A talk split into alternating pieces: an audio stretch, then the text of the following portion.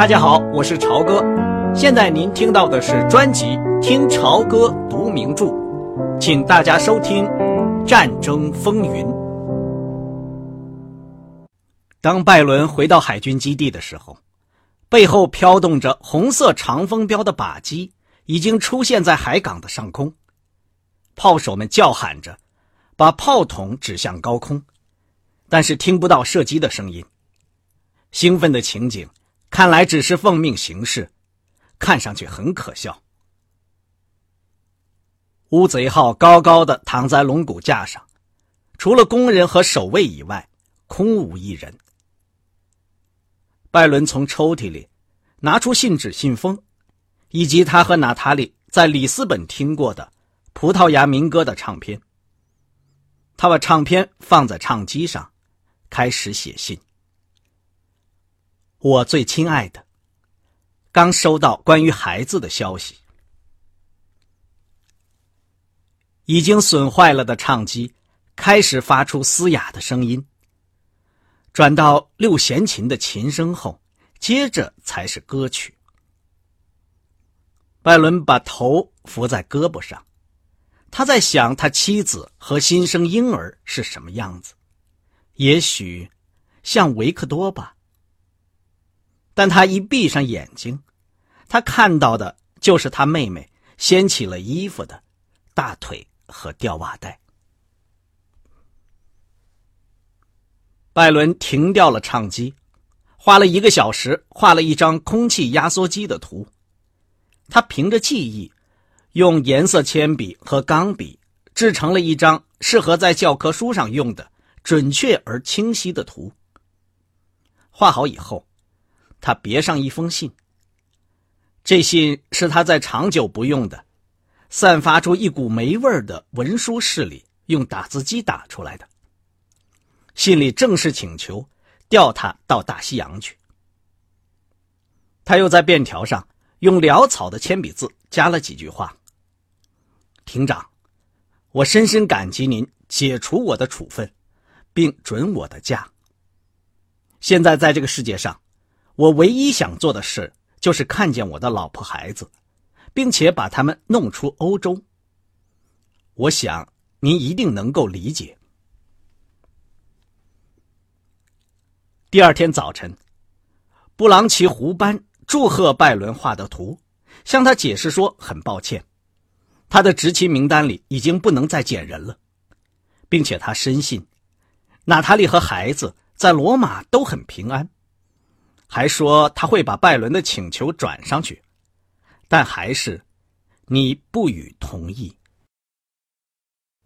罗达收到一封从国务院来的厚厚的蜡封着的信，他感到很吃惊。拆开信封，他发现里面是另一个很厚的信封，信封口上印着淡蓝色的俄文字。信封内装着十一张打字的信纸，中间有好多地方。用铅笔或者钢笔修改过，上面还别着一张印有“埃利斯特·塔斯波利用间”字样的小纸条。上面是帕格用红铅笔写的有力的斜体字：“嗨，不要害怕，我想我跟你认识以来还没有写过这么长的信，对此还没有经验。参加克里姆林宫的宴会又是一件令人难以相信的事。”这个下一次再写，这封信要赶快发出去。塔斯波利问候你，我借用他的信纸和打字机，情况信里都写了。塔斯波利越来越胖，他的女儿看上去则像一个幽灵。爱你的，帕格。十月三日，于莫斯科。仍然一在梦中。最亲爱的罗达，三小时以后我将去克里姆林宫参加宴会，怎么样？这可不是在做梦。在这次旅行中，每一件事都是稀奇古怪的。现在我们已经有了两个孙子了，怎么样，老祖母？因此，我开始感到我应该把经历中的一些事情，趁着印象还深的时候记录下来。我不会写文章。但是，即便是一些有什么就写什么的朴素记录，有一天我们的孩子们也会感到有趣的。要是从现在起我不时寄给你一批批这样的材料，不要认为是我老了贫嘴爱唠叨。你看完以后就收起来，留给孩子们。从离开伦敦，我就没有睡过一次好觉，老是感到迷迷糊糊的。乘英国驱逐舰到阿尔汉格尔那一段路，本来是可以休息的，但是晚上总是在开会。有整天的紧急战备警报。这是一次危险的航行，几乎整个航程都在德国空军的飞行范围之内。这条线上的护航舰队好几次受到攻击，幸好有一半的时间我们都是在雾中航行。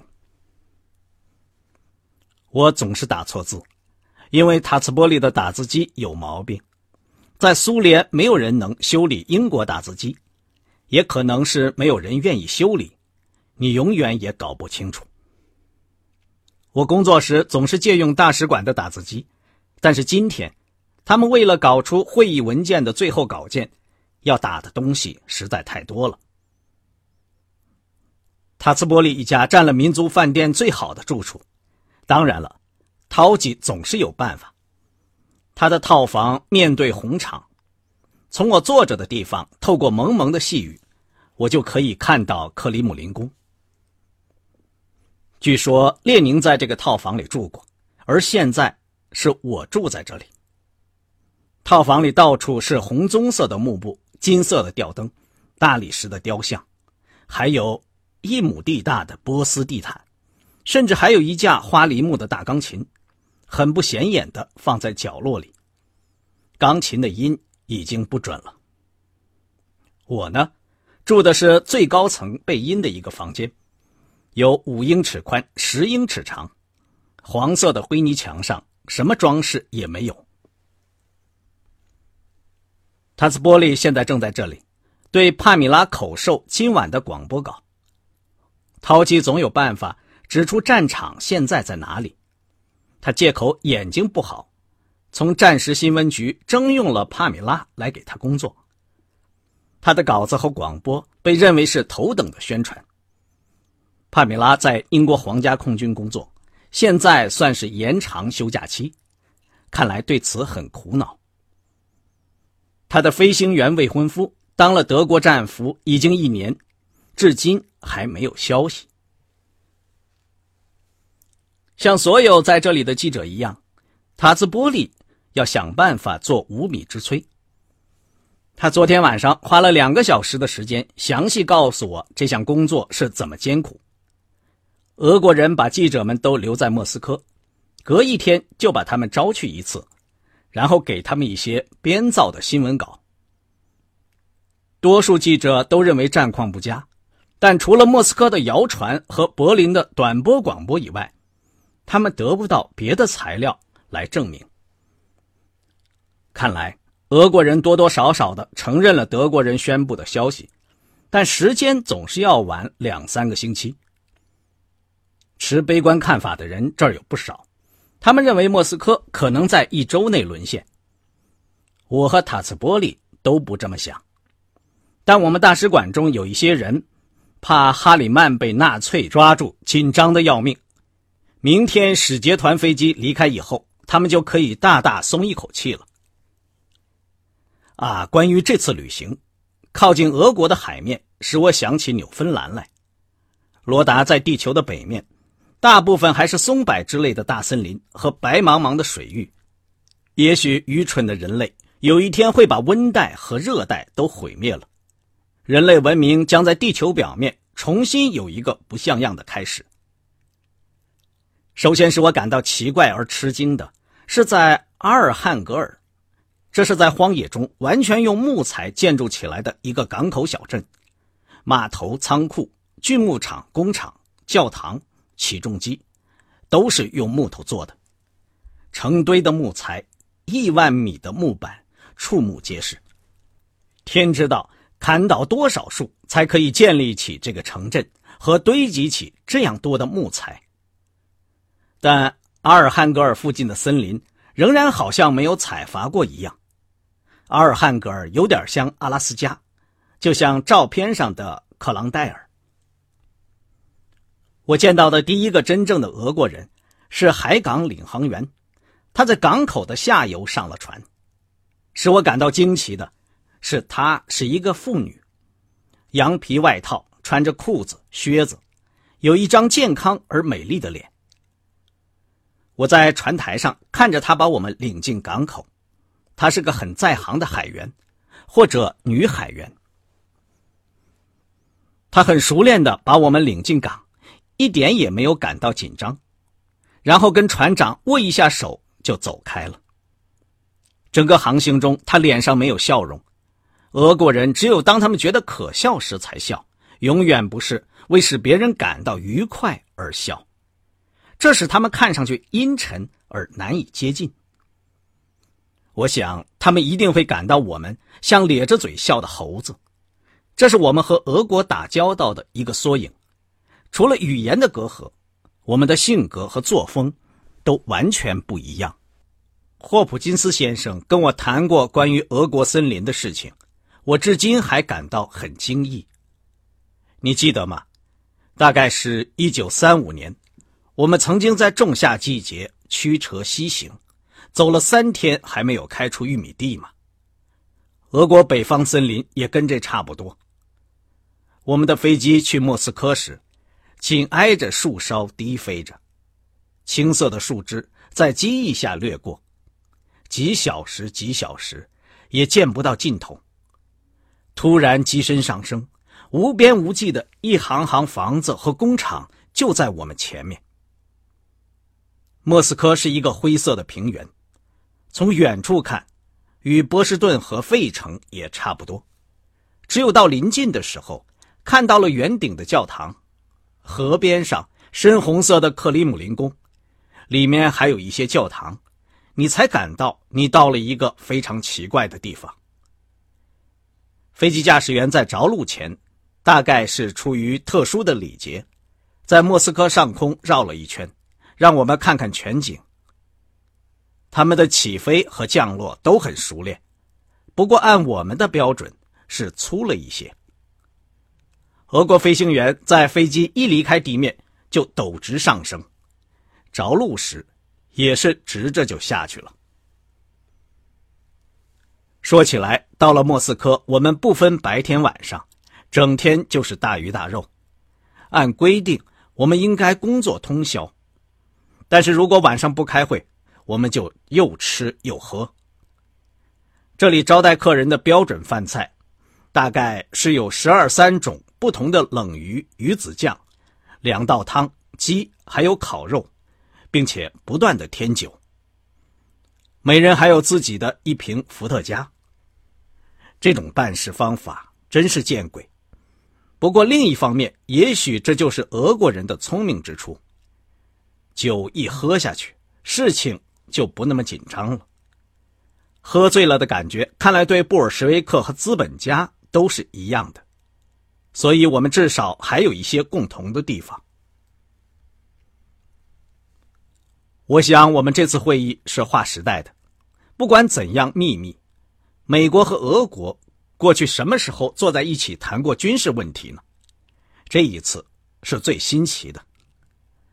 俄国人从来不把军火生产和战争形势的实际情况告诉你。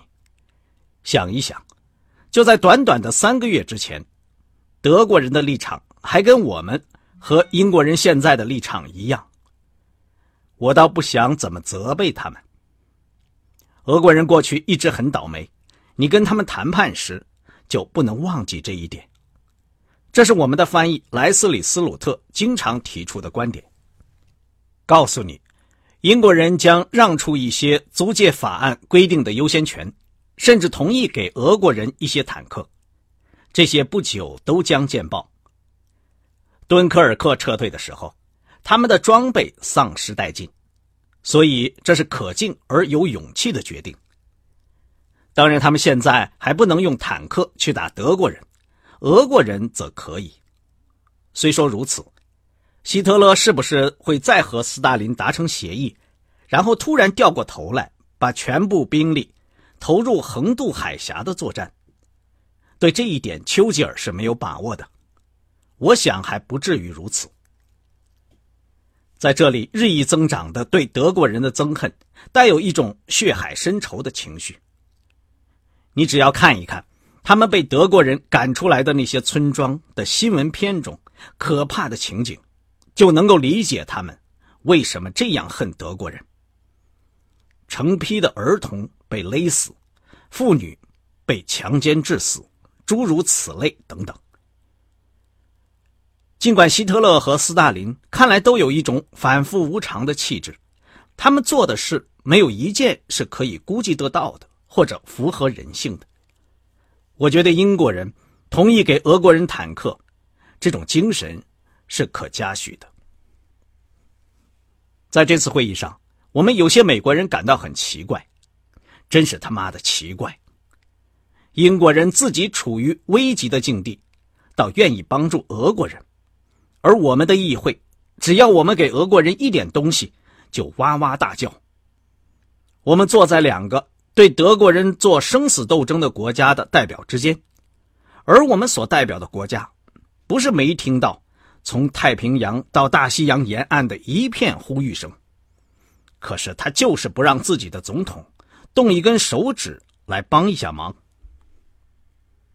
你还记得斯鲁特吗？他现在是这里大使馆的二等秘书。你记得吧？他在柏林的时候曾经找过我，对博拉尼在波兰战火下的表现大为夸奖。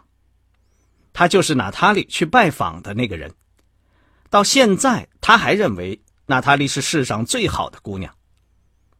我不知道为什么当时有机会，他不跟她结婚。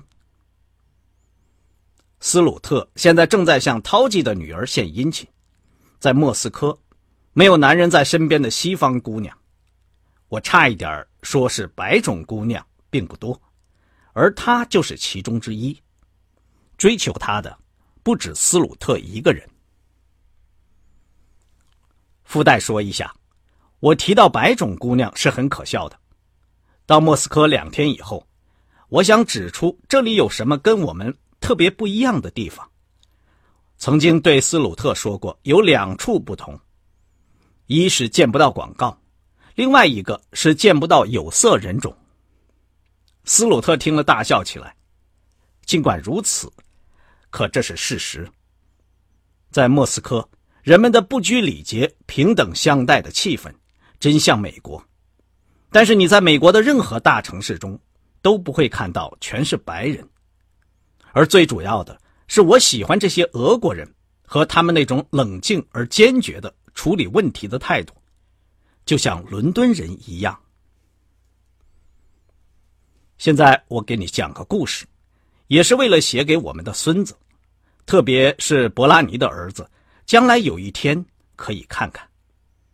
这是一个很残酷的故事，我至今还不清楚应该怎样来看待它，但是我要把经过记下来。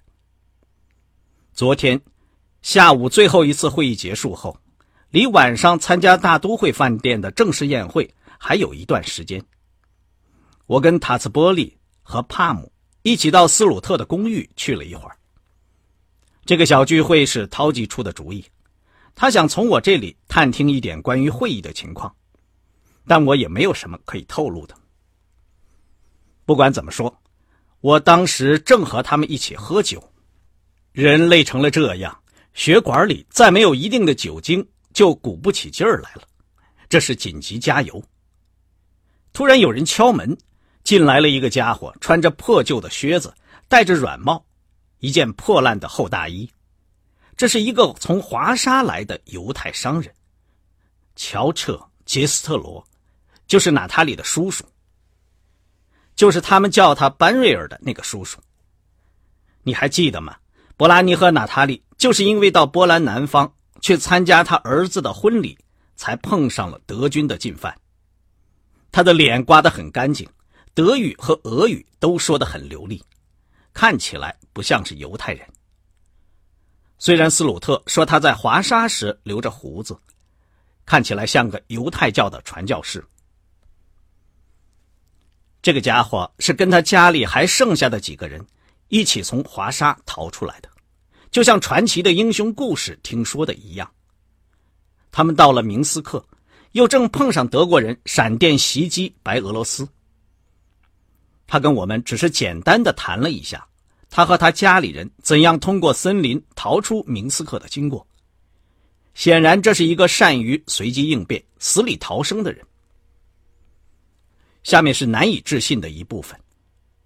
杰斯特罗说：“明斯克陷落一个月左右以后的一个深夜，德国人开了一大队卡车，来到他们为犹太人在那里设立的拘留区。他们把人口最密集的两条街上的人全都抓起来，塞上卡车，男的、女的、儿童、婴儿和走不动路的老人，一个不留，至少有几千人。”这些人被送到离城几英里外森林中的一个峡谷，通通的枪毙了，然后把他们埋在一个新挖的大坑里。杰斯托罗说：“早些时候，德国人曾经抓来一群俄国人，叫他们挖坑，然后把他们用卡车送到别的地区去。其中有几个穿过森林，又偷偷的溜回来，看是怎么回事事情就是这样泄露出来的。”他们其中有一个人带着照相机，还拍了照。杰斯特罗拿出三张照片，不管叫他什么吧。这事发生在黎明前。一张照片上可以看到枪上的火光，另一张可以看到远远的一群人影。第三张最清楚，是带着德国钢盔的人在那里埋土。杰斯特罗还给斯鲁特两份用俄文写的文件。一份是手稿，一份是打字稿，说明当时目睹的情况。杰斯特罗说，他决心到莫斯科来把关于明斯克大屠杀的材料送给一些美国外交官。我不知道他是从哪里弄到斯鲁特的住址的。他是一个很能想办法的人，就是有点天真。他过去相信，显然现在还是相信。如果罗斯福总统知道了这个情况，并且把他告诉了美国人民，美国会立即对德国宣战。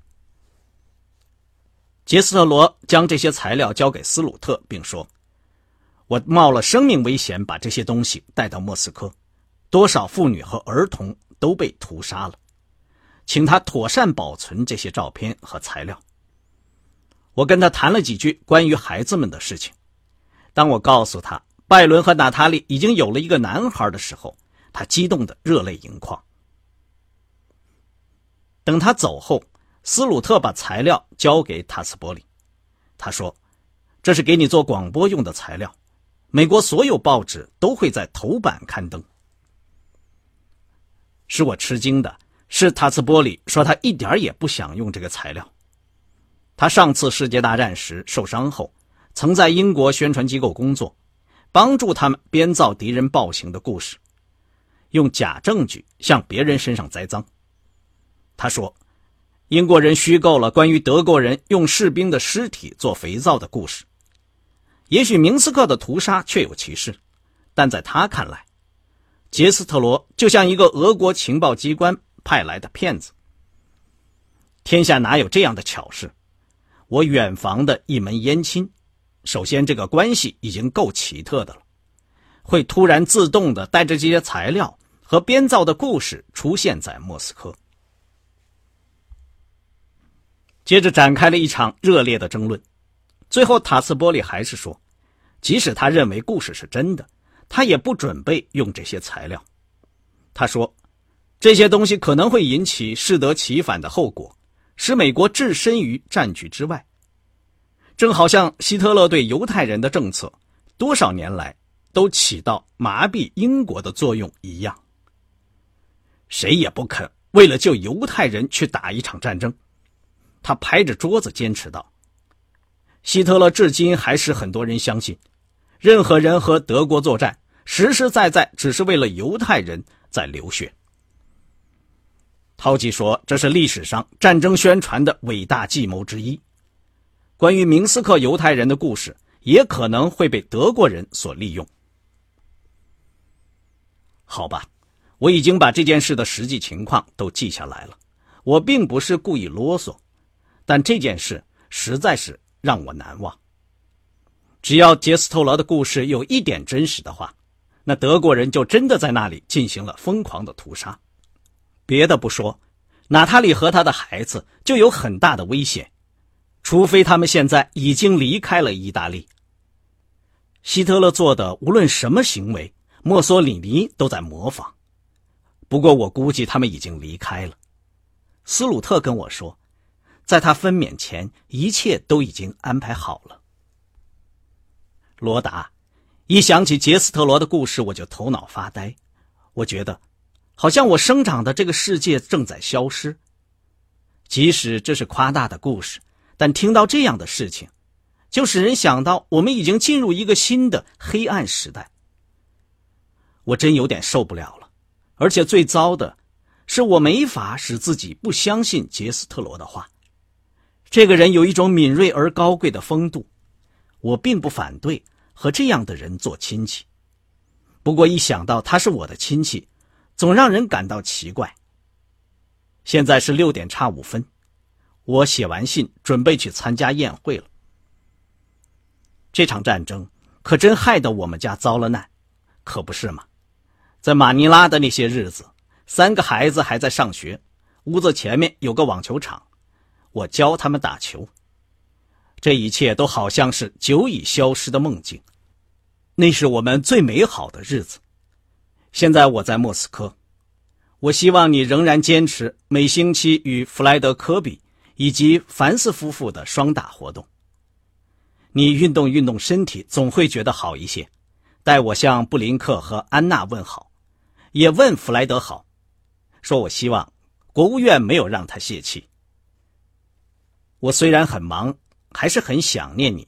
不过，亲爱的，不论是在战时还是在和平时期，你都一定不会对苏联感兴趣。帕米拉·塔斯波利说，在莫斯科没有一家他想去的理发馆。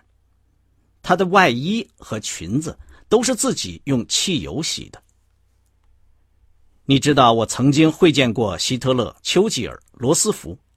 今天晚上，我有可能和斯大林握手。对我这样一个小人物，这可是件了不起的事情。我的一生经历已经有了一个决定性的奇怪的转变。为我的孙子们着想，我倒宁可在我的经历里。记载着过去两年我都在海上服务，但这是不可能改变的了。另一方面，不在海上，我想也可以学到一些东西，只是在这一点上我已经很知足了。不过的的确确，我宁可不去克里姆林宫参加宴会，而想去闻一闻海军的烟筒的烟味儿。别的下次再说。无限爱你的。帕格，一九四一年十月二日，于莫斯科民族饭店。刚才您听到的是《听潮歌读名著：战争风云》，谢谢您的收听，我们下次节目再见。